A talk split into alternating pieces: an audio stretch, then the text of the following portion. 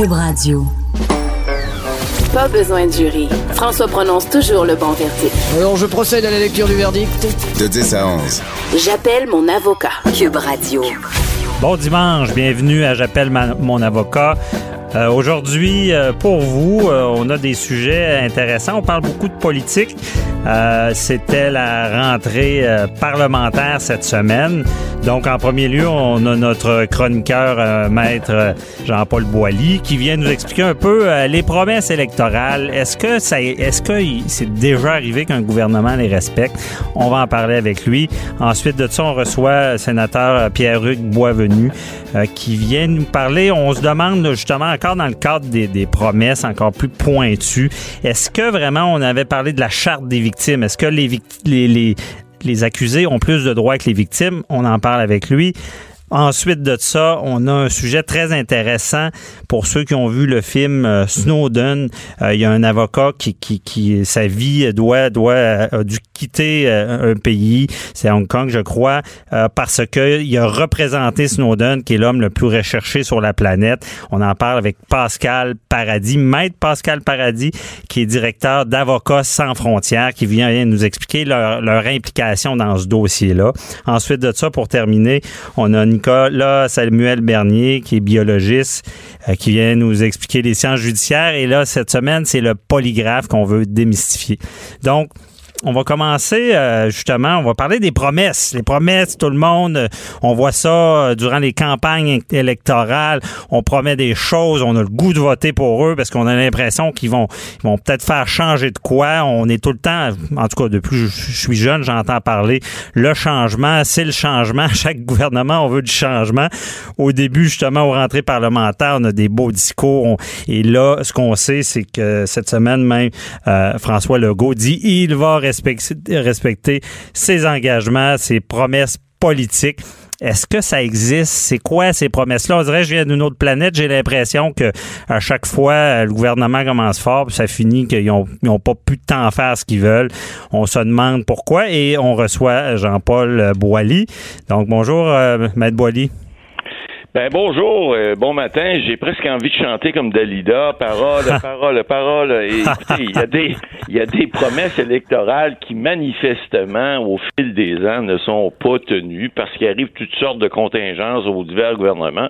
Faut comprendre, si je peux me permettre, pour Ouais. les auditeurs, M. Bernier, que euh, les promesses électorales, ça tombe pas du ciel. C'est préparé, euh, ça fait partie d'un programme électoral. Tous les partis politiques le font, euh, que ce soit la gauche, la droite, le centre, le- la- l'avant, l'arrière.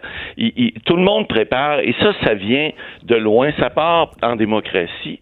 Ouais. Ça part des- des- d'abord des, des associations de comtés. Vous savez que chaque comté, que ce soit provincial Mhm. ou, ou- ou au niveau fédéral, bon, il y a un nombre de comtés délimité, 125 au Québec, 360 Mhm. quelques au Canada.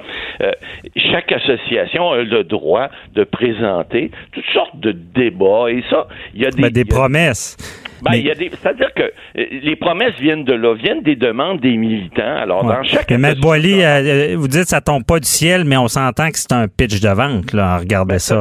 Oui, tout à fait, mais ça tombe d'abord des demandes des militants et des diverses commissions. Vous savez, dans chaque parti politique, pour avoir milité autant au, préfédéral, au fédéral qu'au provincial, j'ai occupé à peu près tous les postes qu'il n'y a pas. Alors, je peux vous dire que ça travaille, ça grenouille. Et quand je vous dis que ça tombe pas du ciel, par contre, il y a beaucoup de demandes qui sont faites par des militants qui sont pas nécessairement adoptées par le parti, parce qu'il y a plusieurs comités. Il faut comprendre que dans un parti politique, il y a des comités, name it, là. Il y a des comités de, de personnes âgées, il y a des jeunes, il y a des fois les, les, les multiculturalistes, il y a des gens euh, qui représentent les autochtones, il y a des, des- les, les, les, les anglo- les anglophones. Bref, il y, en- il y en a pour tout le monde. Il y a à peu près juste vous puis moi, puis euh, Martineau, puis euh, euh, vos autres animateurs, Dumont et compagnie, qui sont pas représentés parce que les hommes de 25 à 65 ans, blancs, euh, qui parlent français, ont pas d'habitude de comités spéciaux. On prend pour acquis qu'ils sont là.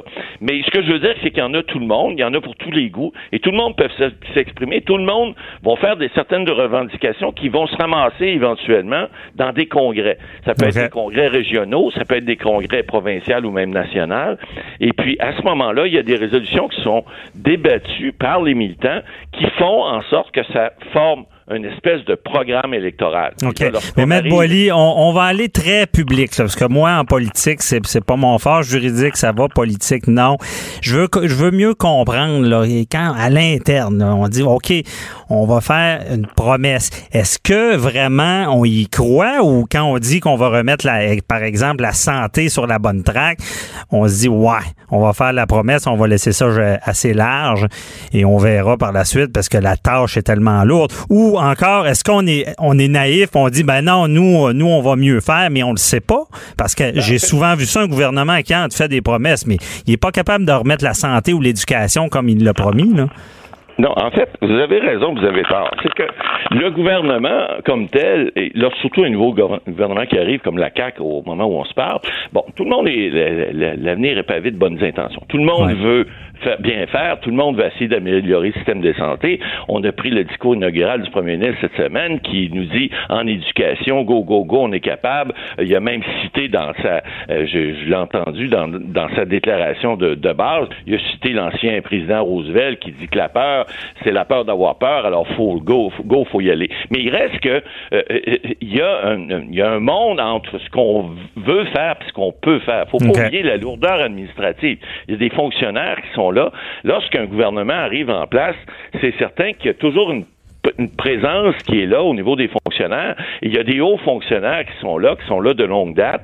Il y en a qui ont des accointances politiques, il y en a de moins en moins, mais il y en a quand même. Alors, faut prendre le contrôle de cette administration publique-là. Et ça, ça se fait pas. Ça, c'est l'inconnu. C'est l'inconnu. On ne ben, sait pas, on sait pas tout le temps dans quel état c'est, là, je comprends bien. Ben, euh, c'est évident parce que là, on arrive ici et on a vu au cours des dernières semaines, il y a eu des, des reportages là-dessus, là. Bon, les gens au niveau des, de la chaise musicale, au niveau des cabinets, évidemment.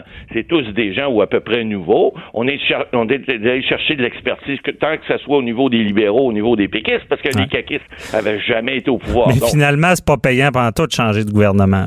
Ben, parce qu'il faut tout il faut recommencer. mais à court terme, on voit des engagements à court terme. Bon, les, les, les, envoyer les enfants à la maternelle à 4 ans, c'est lourd quand on dit qu'on va le faire dans un premier mandat. Euh, là, on parle du troisième lien en Québec là, puis là, il y a un beau petit discours euh, environnemental là-dessus. On va-tu cacher les fils en dessous du fleuve, puis là, on va, on va passer ça en disant que c'est une, c'est une belle chose pour mhm. l'environnement. Puis l'autre côté, les, la gang de manger de Whippet, là, en fait, ceux de, de, Québec solidaire, qui, euh, soit dit en passant, se font, se font pas donner les enveloppes, les enveloppes brunes, mais se font donner des Whippets pour se faire donner le foie de sa cuisse, comme on dit.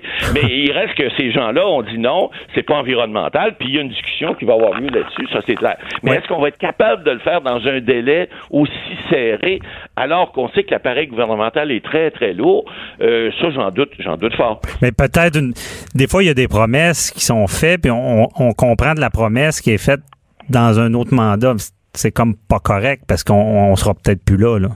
Ben, c'est-à-dire que là, ce qu'on comprend, c'est que le temps que le gouvernement mette la table, le temps que ces fonctionnaires deviennent entre guillemets caquistes, parce qu'ils sont pas nécessairement au départ, euh, et ça peut prendre euh, plusieurs mois, voire plusieurs années, et puis c'est souvent dans un deuxième mandat. C'est ça, il prévoit, il prévoit au final être élu.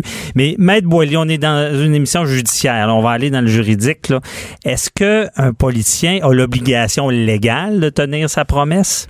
Ben voilà. Écoutez, on dit souvent en politique que la mémoire populaire, c'est à peu près trois mois. C'est de moins en moins vrai maintenant à cause des réseaux sociaux. On peut se refaire mettre sur le nez rapidement l'engagement qu'on a pris en 2015. Euh, bon, il est, évident aussi que euh, les, les, gens sont, sont pas dupes. Il y, a, il y a, les journalistes sont là aussi pour surveiller les, les différentes déclarations des. Ben oui, évidemment. Mais heureusement qu'il y a ça. Mais est-ce qu'il y a un engagement légal? Réponse non. Puisque une promesse électorale, c'est pas un contrat. C'est, en fait, ça devient un engagement moral, mais il n'y a pas une obligation légale d'effectuer ces choses-là. Alors, tant qu'il n'y a pas de décision ici à Québec au niveau du Conseil euh, du Trésor, tant qu'il n'y a pas de décret qui a été adopté par le Conseil des ministres, il n'y a pas d'obligation légale. Ce qui fait que vous avez souvent dans certaines élections, on va vous, euh, par exemple, on a déjà dit qu'à Montréal, le pont Champlain a été annoncé trois fois, là, le nouveau pont. Euh, bon, d'une élection à l'autre, on reporte, on reporte. Alors, l'engagement moral n'est pas un engagement légal. Ah, c'est ça. Vous pouvez pas, vous, comme, comme simple citoyen, poursuivre le gouvernement puis dire, hey, tu t'es engagé à faire ça, tu as fait une promesse légale. Mhm. Ce n'est rien de juridique, ce n'est rien de contractuel. Pas une obligation. Mais on s'entend qu'il doit y avoir des promesses qui sont pas tenues, qui font plus mal que d'autres. Exemple, quand ça touche vraiment, je sais pas, on parle des CHSLD, c'est la santé. Il doit y avoir des promesses là, qui sont plus suivies que d'autres. C'est sûr. Écoutez, la population, comme là, on a annoncé, le gouvernement Legault a annoncé des réductions au niveau des impôts. Bon, évidemment, la famille moyenne est contente si elle peut bénéficier de 3, 4, 500 dollars de plus dans ses poches par semaine. Ça touche. Mais la santé et l'éducation, ça, ce sont des choses qui touchent les gens en général de façon beaucoup plus directe parce que c'est quelque chose qui fait en sorte qu'ils vont avoir un meilleur être, une meilleure façon de vivre et puis on peut pas passer à côté. Alors, si vous remplissez pas ces engagements là qui sont des engagements fondamentaux d'une société démocratique, mais vous allez vous faire taper ses doigts à la prochaine élection. Il y, a des chances que vous soyez pas réélu. Bah ça, ces engagements-là n'ont pas besoin d'être légaux pour, pour répondre à votre question, mais ils ont, ils ont besoin d'être d'être respectés parce que s'ils ne le sont pas, ben c'est la population qui va En, bout de ligne. L'effet est aussi grand que, l'engagement légal. Je comprends bien ça. Mais merci beaucoup, euh, Matt Boily. Euh, on, se reparle pour un autre sujet, mais évidemment, cette semaine, euh, c'est un sujet, je pense, que beaucoup de gens qui, qui, qui, se posent des questions. Puis à suivre, donc peut-être qu'on va instaurer euh, idée pour François Legault. Mettez-vous une belle liste avec des petits checks, là, puis donnez-la à la fin, voir si tout a été tenu. Là ça on va, ça, on va voir. Oui, on va le surveiller. On va surveiller, surtout qu'il nous a dit qu'elle allait respecter tous ah, ses engagements. Alors, on le surveille. De, de Parfait, bon, on s'en reparlera. Merci beaucoup, okay. là, bonne au journée. Plaisir, au revoir. Au plaisir. Après la pause, on reçoit le sénateur Pierre-Hugues Boisvenu euh, qui vient nous parler. C'est encore dans le même sujet parce que c'est les promesses électorales euh, et il vient nous parler justement. Il y a une charte des victimes qu'on veut faire. Est-ce que les victimes ont moins de droits que les accusés euh, Aussi, ben, la prévention pour la violence conjugale pour éviter des meurtres. On se retrouve tout de suite. Animateur et avocat François-David Vernier. J'appelle mon avocat. Cube Radio. Autrement dit. Toujours dans le même thème de la rentrée parlementaire cette semaine. Euh, on, a vu avec euh, Maître Boily un peu les promesses électorales, comment ça fonctionne. Est-ce qu'elles sont vraiment toujours tenues? Et là, on va un peu plus précis euh, dans le judiciaire. On reçoit le sénateur Pierre-Hugues Boisvenu. Évidemment, il travaille très fort pour le droit des victimes, justement, de violences conjugales. Malheureusement, c'est souvent des femmes. Et ce qu'on veut, c'est leur donner plus de droits, parce qu'on sait que la charte canadienne donne beaucoup de droits procéduraux à ceux qui sont accusés. Mais on se demande, est-ce que euh, au final, les accusés ont plus de droits que les victimes? Et on, on, veut un peu réformer tout ça. On veut également, évidemment, le code criminel, il est bon pour pour punir, évidemment, prendre, punir, euh, réhabiliter, mais est-ce qu'on est équipé pour faire de la prévention, éviter que ça arrive, éviter que des récidivistes recommencent, les fameux bracelets électroniques, est-ce qu'on en a besoin ou pas? Pourquoi il n'y en a pas? Donc, c'est toutes ces questions-là euh, dont j'aimerais traiter avec lui parce que euh, le sénateur Boisvenu et aussi évidemment a vécu des choses difficiles dans sa vie qui l'ont amené à ce combat-là qui, mène bien, mais il y a tout aussi euh, des embûches politiques et il faut que euh, toutes euh, justement les promesses gouvernementales soient tenues et qu'on puisse mettre en, avant des projets de loi qui sont concrets et qui fonctionnent. Donc bonjour Monsieur le sénateur Boisvenu. Monsieur Bernier, je vais vous appeler maître ou monsieur? Ah, bon, mon nom d'artiste maintenant, c'est Maître Bernier. C'est plus, c'est plus court. Alors, bonjour, surtout bonjour à toutes les gens qui, euh, qui nous écoutent sur cette euh, merveilleuse nouvelle station qui est Cube Radio. Euh, je suis très heureux que vous soyez maintenant en onde. Ben, merci d'être là. C'est très apprécié. Et donc, aujourd'hui, on aimerait faire un peu, tu sais, expliquer. Je commence par une question. Est-ce qu'au Canada, les euh, accusés ont plus de droits que les victimes au final? En principe, oui, parce que tout notre système judiciaire, et vous le savez, vous êtes même plus connaissant que moi en matière, le principe du système judiciaire canadien est, basé sur le principe d'une condamnation hors de, du tout, de tout doute raisonnable. Mhm. Et euh, la charte aussi des droits et libertés euh, euh, reconnaît aux criminels un procès juste et équitable dans lequel la Cour doit respecter le dépôt de la preuve, euh, les témoignages, le- les délais de cours. Donc, euh, c'est très, très précis dans la Charte des droits et libertés, les droits des criminels. Malheureusement, la Charte des droits et libertés, elle a une très, très grande faille, c'est qu'elle ne contient pas d'articles qui traitent des droits des victimes. Bon, un exemple, est-ce que les victimes ont le droit d'être écoutées? Est-ce que les victimes ont le droit d'être bien dédommagées? Ouais. Est-ce que les victimes ont le droit de participer au processus judiciaire? Donc, on a un système judiciaire où l'État a pris la place de la victime pour représenter l'intérêt public et le criminel, lui, il est représenté par un avocat. D'ailleurs, Mhm. quand on a, si vous êtes arrêté comme citoyen, les policiers vont vous dire vous avez le droit de garder silence et vous avez le droit à un avocat. Ouais. Souvent, on va dire aux victimes ben, gardez silence, sinon vous allez nuire au processus judiciaire. Donc, c'est tout ça qu'on est en train de changer actuellement pour tenter de rééquilibrer la place des victimes dans le système judiciaire, alors que les criminels prenaient presque toute la place dans le passé. OK. Puis parce qu'il y a encore des aberrations. On a vu des, des cas même médiatisés où est-ce qu'il y a une victime qui, qui est agressée ou euh, qui, qui- et son agresseur travaille à la même place. On a vu ça, je pense. C'est- ces choses-là sont pas vraiment tout le temps gérées. Là. On, on a, on a vu ça, et dans, dans- dans tous les cas, lorsqu'une victime dénonce, elle devient le témoin principal, et souvent, le témoignage va être basé sur sa crédibilité, et la défense va toujours tenter de défaire cette crédibilité-là. Et vous imaginez une femme qui était agressée sexuellement, ou quelqu'un qui est agressé sexuellement à 12-13 ans, et qui veut, il va dénoncer 10 ans plus tard, euh, sa mémoire, euh, le temps faisant son œuvre, c'est beaucoup plus facile de, de défaire sa crédibilité, de la remettre en doute, que le criminel, lui, qui attend patiemment euh, qu'on expose de façon claire et nette sa culpabilité. Donc Ben- oui, euh, les victimes, dans ce sens-là, euh, ne sont pas aussi bien accompagnées. Et on travaille beaucoup, d'ailleurs, actuellement, à, à faire en sorte que l'État pourrait fournir de l'accompagnement ju- judiciaire à une victime d'agression sexuelle, parce qu'on sait que ce sont les victimes qui abandonnent le plus Ben, dans le ça. cadre des procédures judiciaires, c'est 50% qui vont abandonner parce que les délais sont trop longs, parce qu'elles sont mal supportées. euh, Et la peur, la peur de l'inconnu aussi. Hein. Je pense que la peur de l'inconnu, justement, la peur de, de on sait qu'on va se faire, euh, on va tout faire pour enlever notre crédibilité. On le sait que peut-être que tous les faits vont être étalés dans la place publique.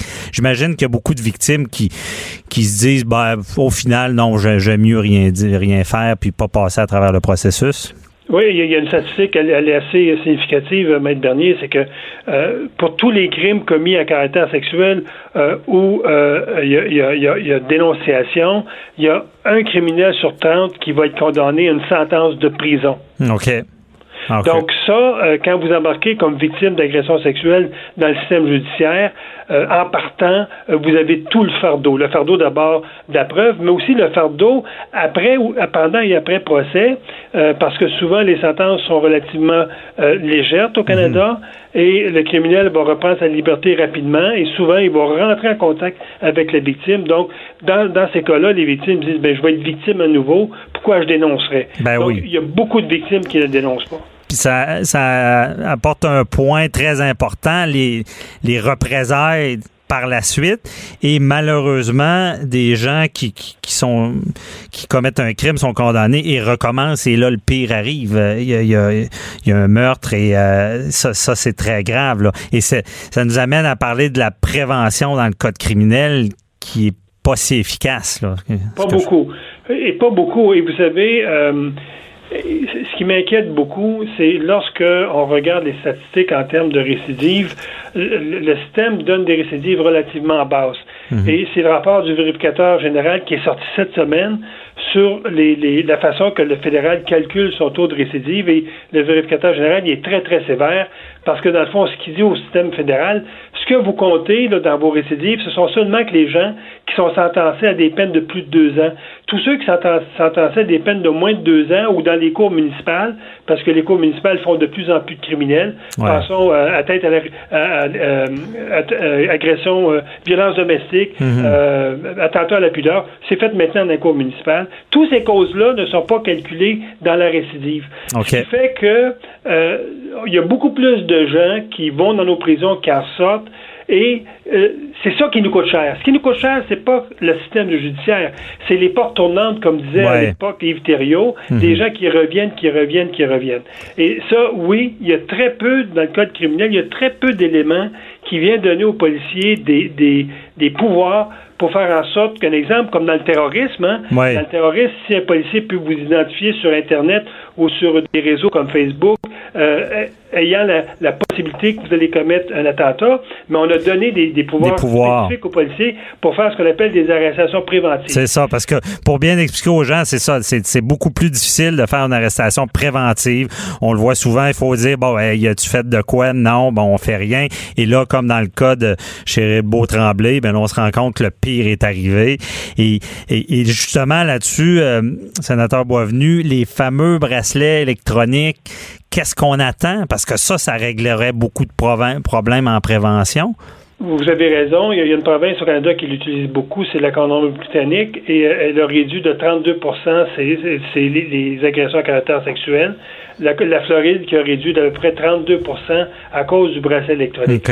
Ah, moi, je pense qu'il faut, il faut revoir le code criminel à deux niveaux. D'abord, un, les gens qui sont euh, des, des, des gens qui sont une violence conjugale de façon répétitive, il faut renverser le fardeau de la preuve lorsqu'on remet ces gens-là en liberté, qu'ils fassent la preuve qu'ils ne sont pas dangereux plutôt que la couronne euh, qui doit faire la preuve qu'ils sont dangereux. Et ça, on va retrouver ça dans le projet de loi C-75 qu'on étudie actuellement au Sénat. Il y a un article du, code criminel qui va être modifié pour renverser la, preuve, euh, le fardeau de la preuve chez les hommes violents, plutôt que ce soit la, partie, la dame qui doit faire la preuve que son conjoint est violent. Mhm. L'autre chose, c'est qu'effectivement, on va tenter beaucoup d'introduire dans le code criminel le port du bracelet électronique pour une seule raison, c'est pour s'assurer que les 810 qui sont donnés, sont respectés. 810, c'est lorsque le juge remet en liberté un individu en attendant son procès, il va dire ben t'as pas le droit de d'appeler ta femme, d'approcher pour pas, que le pire arrive, c'est ça. Exactement. le bracelet électronique va donner aux policiers une meilleure suivi de ces gens-là parce que c'est pas vrai que les policiers vont pouvoir suivre tout le monde. Ben non, c'est ça. Puis ils vont pour déjà la, la, la victime pour être informée. Il y, a, il y a toute une prévention qui s'installe qui est plus facile à gérer. Mais sénateur, euh, moi je me demande, vous avez vécu un drame dans votre vie, on le sait, votre fille, vous avez perdu votre fille avec un récidiviste. Et là, pour moi, je vous vois aller, c'est un combat que vous menez. Euh, c'est un combat. Qu'est-ce qui vous a donné la force là, de, de, faire ce combat-là, malgré ce que vous êtes arrivé? Moi, je, je, l'appelle ma mission de vie. OK. Je, pense que c'est ma fille. Euh, vous savez, ma dernière, moi, lorsque Julie est assassinée, dans les premières semaines, parce qu'on a pris une dizaine de jours avant de trouver son corps, Mhm. Euh, j'avais parce que ma fille était très très près de moi et euh, il y avait comme une communication spirituelle qui se faisait entre elle et moi qui me disait garde papa ça va bien aller euh, bon puis on savait on savait qu'il y avait quelque chose de ma conjointe et moi d'époque on savait qu'il y avait mhm. quelque chose de très grave qui était arrivé et lorsqu'on a retrouvé le corps j'ai eu comme une espèce de déclic par des petits événements qui arrivaient. Un exemple, quand on a changé de procès, le lieu de procès de Sherbrooke à Montréal, c'est TVA qui m'a informé. lorsque le criminel a décidé de changer d'avocat parce que la preuve était sur l'ADN du sperme, c'est Vous avez tous vécu ça, ces étapes-là, de ne pas être informé, de ne pas savoir ce qui se passe. C'est ça. Je me suis dit, moi, c'est Pierre Boisvenu qui vient de faire 30 ans au gouvernement du Québec, qui connaît les rouages, qui connaît l'administration. Je suis complètement ignoré, perdu là-dedans. C'est quoi, monsieur, madame, tout le monde, comment ils peuvent se se sentir là-dedans.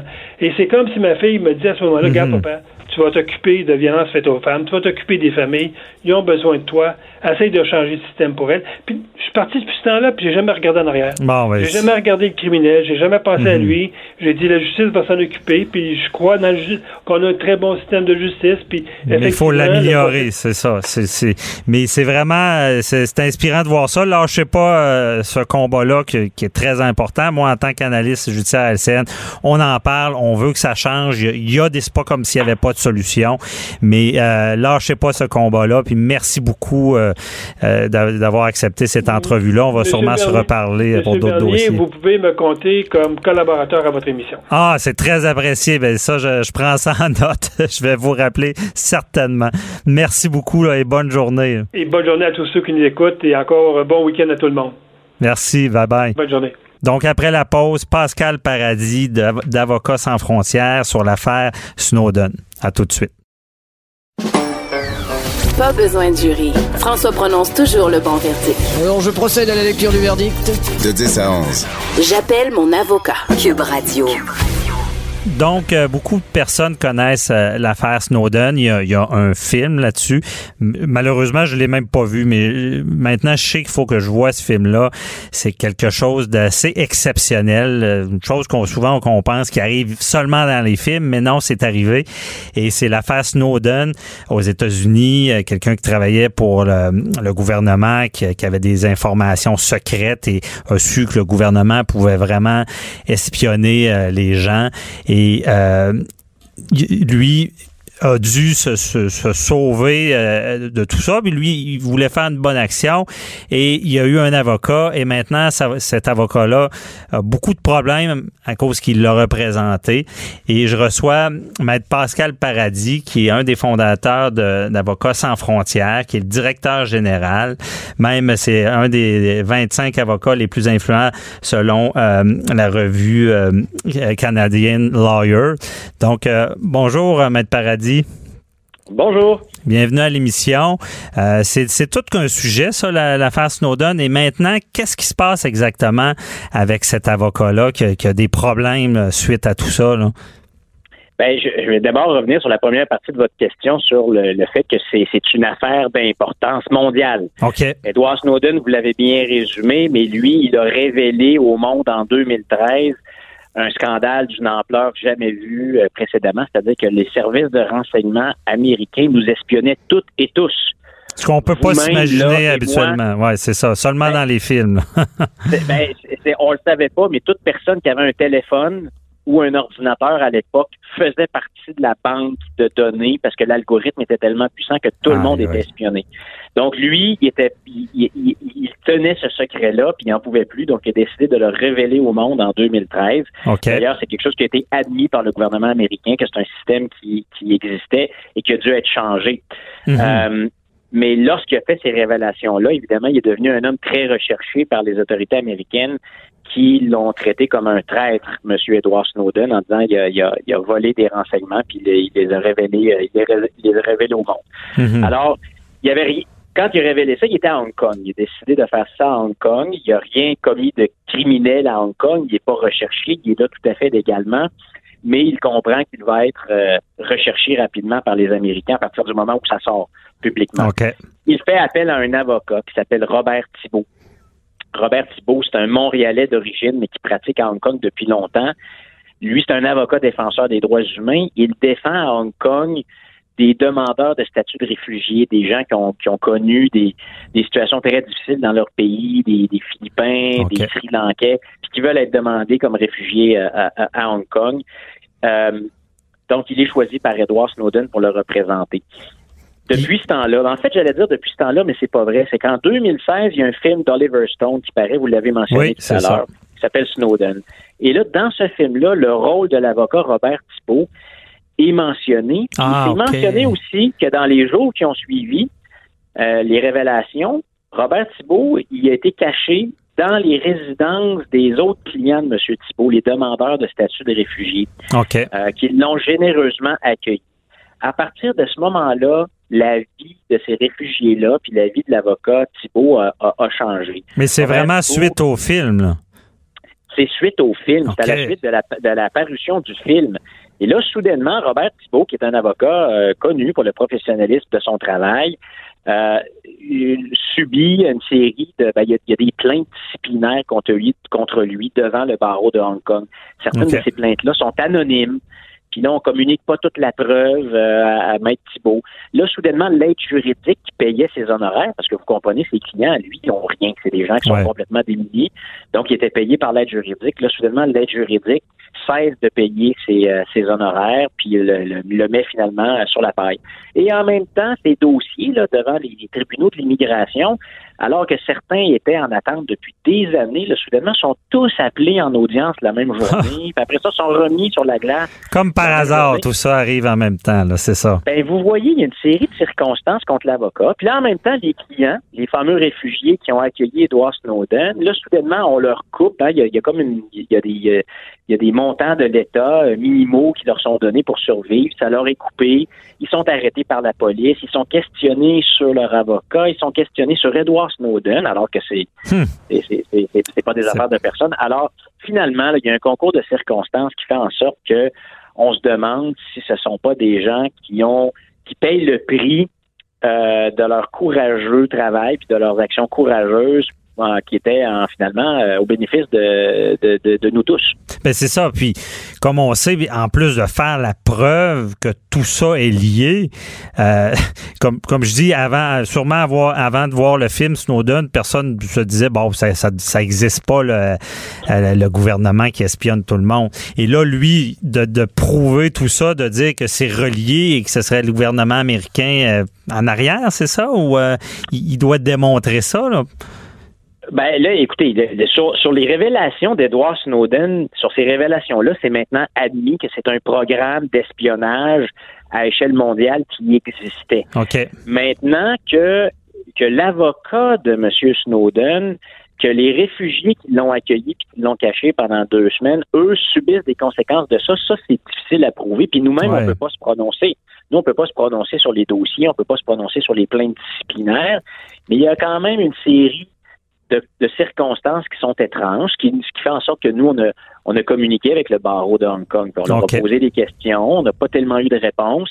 Moi-même, je suis allé à Hong Kong parce qu'à un moment donné, la pression montait tellement contre euh, l'avocat euh, euh, Robert Thibault qu'il a été jugé par par lui-même, puis par un groupe de personnes, puis de défenseurs des droits humains qui, l'entourent.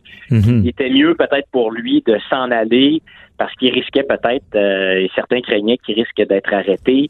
Euh, d'autres se disaient qu'on l'en allait tellement entraver son travail qu'il serait plus capable de le faire. Donc, il, est sorti en exil.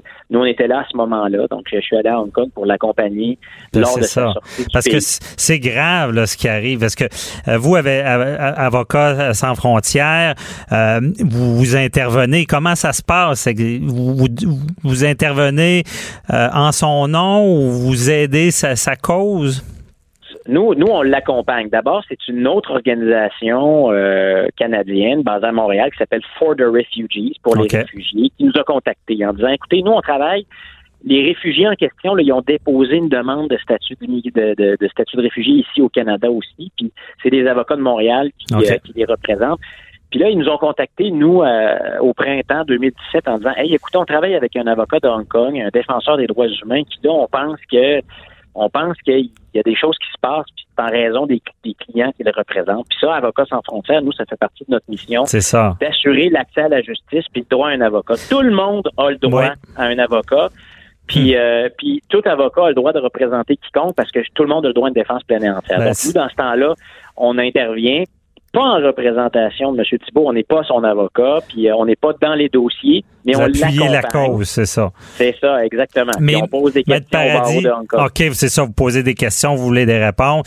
Mais Maître Paradis, parce que vous, euh, un avocat qui représente euh, quelqu'un et qui a des représailles dans le monde entier, parce que ici, ben, je suis avocat, je, le sais, on, représente quelqu'un, on n'aura pas de représailles parce qu'on a fait notre travail, mais ça existe, ça, dans le monde.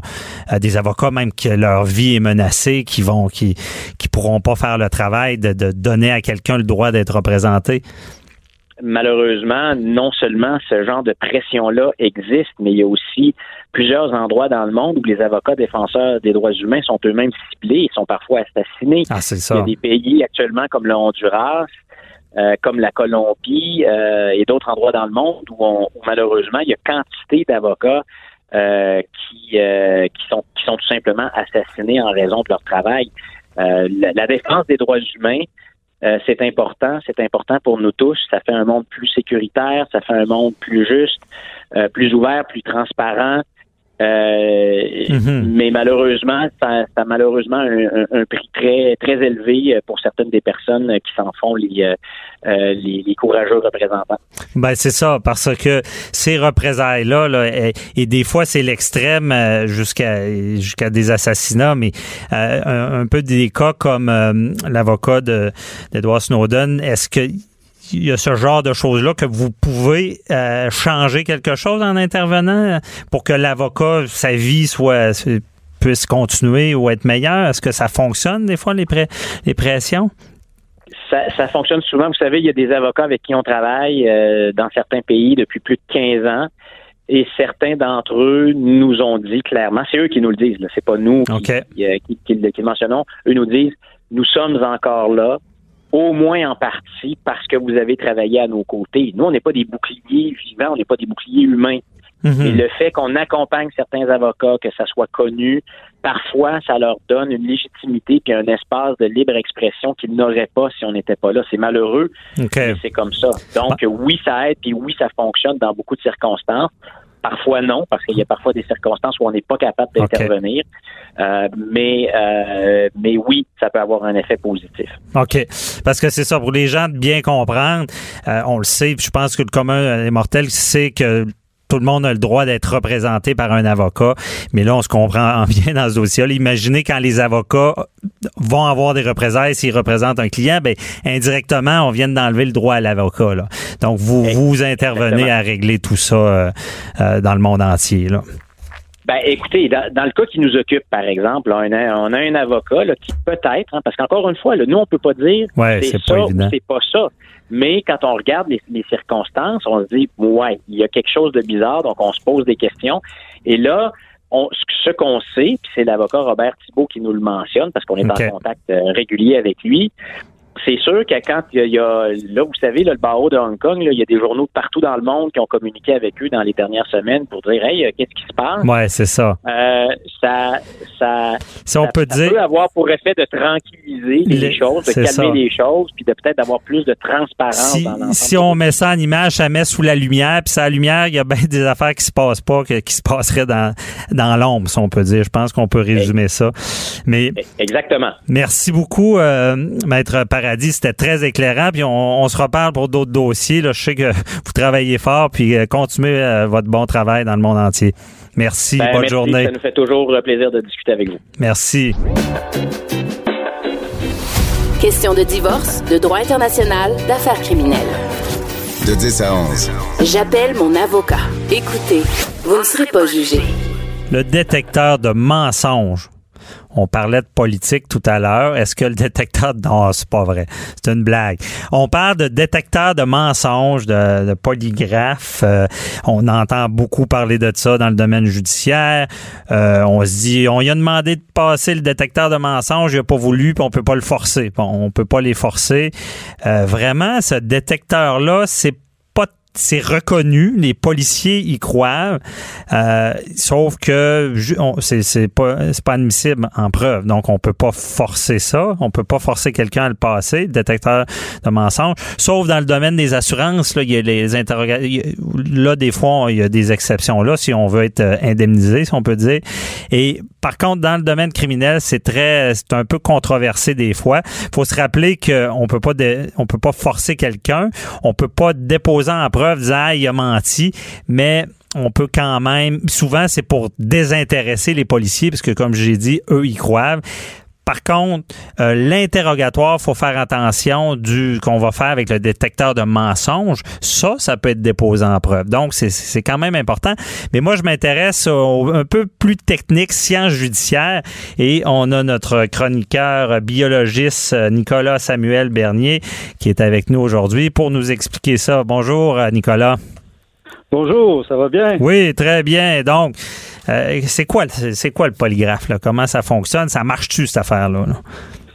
Ah, pas si sûr, pas si sûr. Mais avant de parler du polygraphe, le détecteur de mensonges comme tel, ben ça date pas d'hier. Hein. Ça fait longtemps que le système de justice. Mais c'est le même mot, de coudon, polygraphe, détecteur, on est dans, c'est la même affaire? Ben, en fait, on, va y arriver. Le polygraphe, c'est ce qu'on utilise. Oui, oui, c'est le détecteur de mensonges dont on parle. Euh, c'est le, détecteur de mensonges euh, moderne. Mais c'est intéressant de savoir d'où ça vient. Savez-vous, il y a 2000 ans, quand les Chinois voulaient savoir si un présumé criminel mentait ou pas, savez-vous ce qu'il faisait? Je pense, je le sais, j'ai déjà fait une chronique, mais je vous laisse le dire. Ben, en fait, on lui donnait à mâcher du riz. Ah, et après ça, on prenait la boule de riz. Si elle était mouillée, euh, donc il y avait salivé, physiologie normale, c'était correct. Et si elle était sèche, elle avait bouche sèche. Donc, anguille sous roche, immense, c'est sûr. hein. Oh. Donc, vous voyez, technique infaillible. On Bon, ben, j'ai un petit verre d'eau, moi, en cours des. Non, c'est ça. Donc, la bouche sèche, on ment. Non, c'est intéressant de savoir si c'est parti quelque part. C'était Ben un oui, peu moins est- technique, disons. Ah oui. on est arrivé euh, au début du 20e siècle. Là, quand on parle du détecteur mensonge moderne, avant, j'ai toujours ma question quiz. Est-ce qu'il y a quelqu'un qui peut me dire dans le studio à la maison, c'est quoi le rapport entre Wonder Woman et le détecteur de mensonges? Ah, bonne question. C'est très drôle, c'est une vraie question. je vais vous le dire parce que je pense pas que vous vous en souveniez. Si vous avez lu les BD, ben, le premier rapport, c'est que Wonder Woman, si vous vous en souvenez, arrêtait les truands, les brigands avec son lasso magique qui empêchait les voleurs de, de mentir.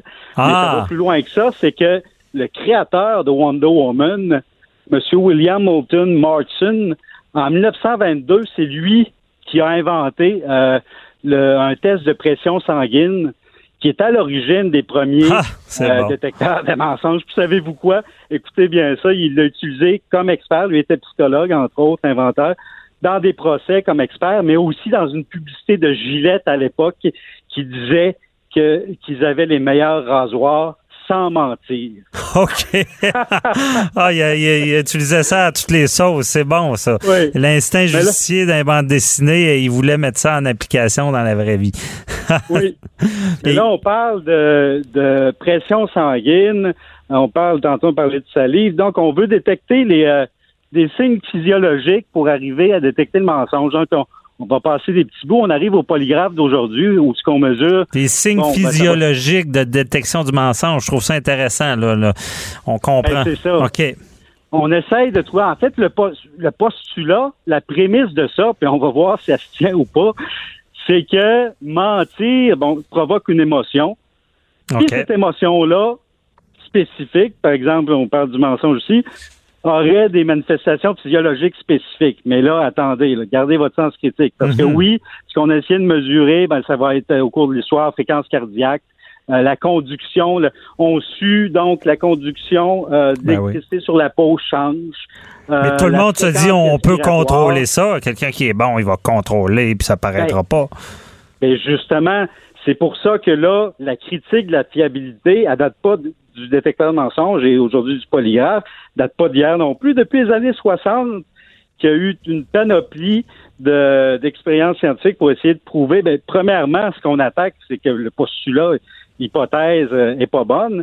Premièrement, il y a, pourquoi ça s'appelle polygraphe? Alors, c'est parce qu'on va mesurer poly, c'est-à-dire plusieurs. On est obligé de mesurer plusieurs facteurs physiologiques parce qu'il n'y a aucune étude qui montre que, par exemple, un seul euh, un seul facteur, la fréquence, par exemple, Mhm. serait relié au mensonge ou même au- au- à telle émotion, parce que c'est variable d'un individu à l'autre. Ou encore, pour donner ce qu'on donne souvent comme exemple, euh, la peur. La peur, en général, oui, on peut dire que là, on établit que ça va augmenter la, la conductivité, l'électricité sur la peau. Mais ça va être très, très variable d'un individu à l'autre. L'amplitude va être variable. Puis vous parliez des cas, euh, justement, où on va défaire, on va euh, tricher avec le détecteur, mais ça date pas d'hier non plus. Puis il y a des cas célèbres. En fait, même il y a plusieurs années, on disait que, euh, qu'il fallait mettre une punaise dans sa botte, dans son soulier, et se peser dessus avant de répondre aux questions. Il avait des ça trucs. faussait les- Ah oui, il y avait ça. Ça OK. fait des années. Et il y a eu le cas célèbre d'un espion, monsieur, en 94, es- euh, officier, euh, officier de la CIA, qui avait été espion pour la Russie et l'URSS pendant des années. Et il a passé avec succès plus d'une fois le fameux polygraphe. Ah, ben, OK. Il il a- ça, ça peut démontrer des, des failles de. Ouais, le truc que, les, que ses collègues espions lui avaient dit, que ses collègues russes avaient dit, sois détendu, tout va bien se passer. Mais, c'est ça. Mais c'est intéressant parce que, bon, on se cachera pas que les avocats n'est pas des fervents du polygraphe, là, puis on n'aime pas avoir à gérer tout ça. Puis comme j'ai dit en, introduction, les interrogatoires sont très dangereux malgré les résultats. Là. et par contre, à l'inverse, bon, je vais donner un exemple que peut-être beaucoup vont reconnaître. Quelqu'un qui, qui, est pédophile, Il, aime les enfants sexuellement et il est accusé, ben, il est suspecté dans un meurtre d'enfant. Bon, fait que s'il passe un polygraphe, euh, est-ce que est-ce que l'émotion qu'il aurait pour l'enfant, bon, qui serait sexuelle, pourrait faire qu'il échouerait un, test polygraphe en lien avec le meurtre d'un enfant, vu que c'est les signes qu'on reconnaît? Ben, en fait, c'est ça pour n'importe quel cas, pas juste celui-là, c'est que l'émotion, en fait, dans le, dans le test détecteur de mensonges, c'est ça l'autre postulat, c'est qu'on va, vous savez peut-être, il va y avoir deux phases. Il va y avoir les questions qui vont être posées, qui vont être normales. C'est quoi ta job? C'est quoi ton nom? Donc, le, celui qui manipule le polygraphe va noter, OK, réaction normale. Puis là, les cas qui concernent l'affaire, ben, il va voir s'il y a une différence avec ça. Est-ce qu'on s'entend que n'importe quelle émotion, en fait, peut enclencher des, euh, ça va des changements, des individus, tout ça. Et on parle souvent, ça a toujours été évoqué dans les critiques depuis le début, c'est que il peut y avoir des innocents qui, par peur mhm. euh, de dire euh, que les autres pensent qu'il dit un mensonge, va avoir des euh, manifestations physiologiques qui vont être similaires à un, criminel qui a peur de se faire pogner. Ben, c'est le problème aussi, parce que c'est un peu, on, pense au syndrome du sarreau quand quelqu'un fait prendre sa pression chez le médecin. Ils disent ben que seulement de voir quelqu'un avec la, la, j'ai oublié le nom, son sarreau, et ça peut faire augmenter bien des signes euh, vitaux. Là. Oui.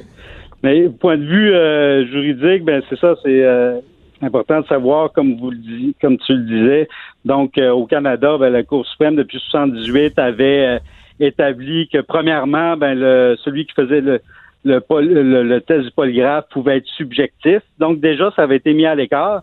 C'est vraiment comme en 87 avec le jugement Bellan qu'on avait dit. C'était même pas tout à fait la, la vérité scientifique, mais c'était vraiment le fait qu'on disait que c'était le, jury, ben là on parle d'affaires criminelles, qui était qui devait juger de la crédibilité. OK, non un euh, appareil, c'est bon ça, ouais.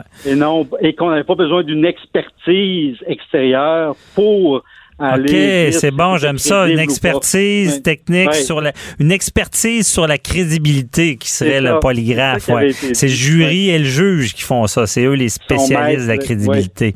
Non, c'est vraiment, je comprends mieux un peu. Puis c'est un peu comme dans les films, le, polygraphe. Il y, a plein de signes, il y a différentes lignes. la, la, fameuse ligne qui bouge, là, ça c'est vrai.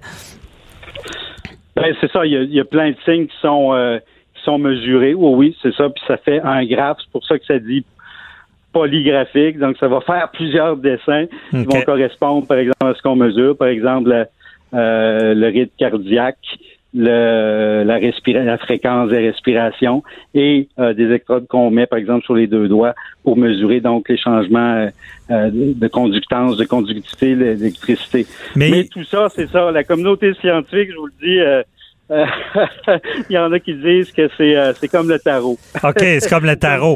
Mais euh, ou face. OK, je comprends. Mais Nicolas Samuel, rapidement, est-ce que on, ce qu'on s'attend à des percées dans ce domaine-là quand on parle de justice ah, justice prédictive? Oui, ben bonne question. Il y a eu récemment une, une équipe d'Espagne qui a parlé de l'effet Pinocchio.